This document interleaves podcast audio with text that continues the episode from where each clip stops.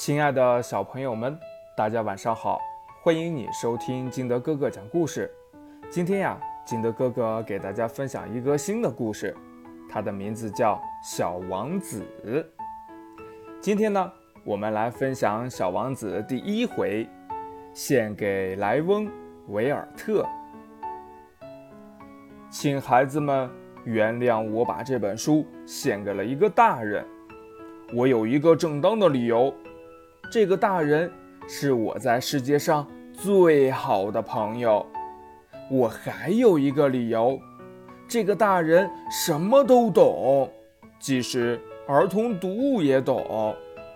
我还有第三个理由，这个大人住在法国，他在那里忍冻挨饿，他很需要有人安慰。要是这些理由还不够充分。我就把这本书献给这个大人曾经做过的孩子。每个大人呀，都是从做孩子开始的。然而呢，记得这事儿的又有几个呢？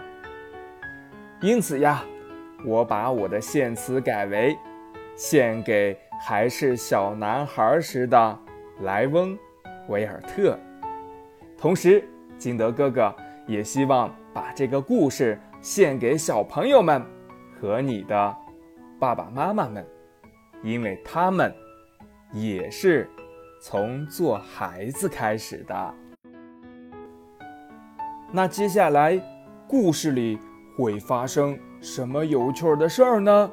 欲知后事如何，赶紧关注金德哥哥。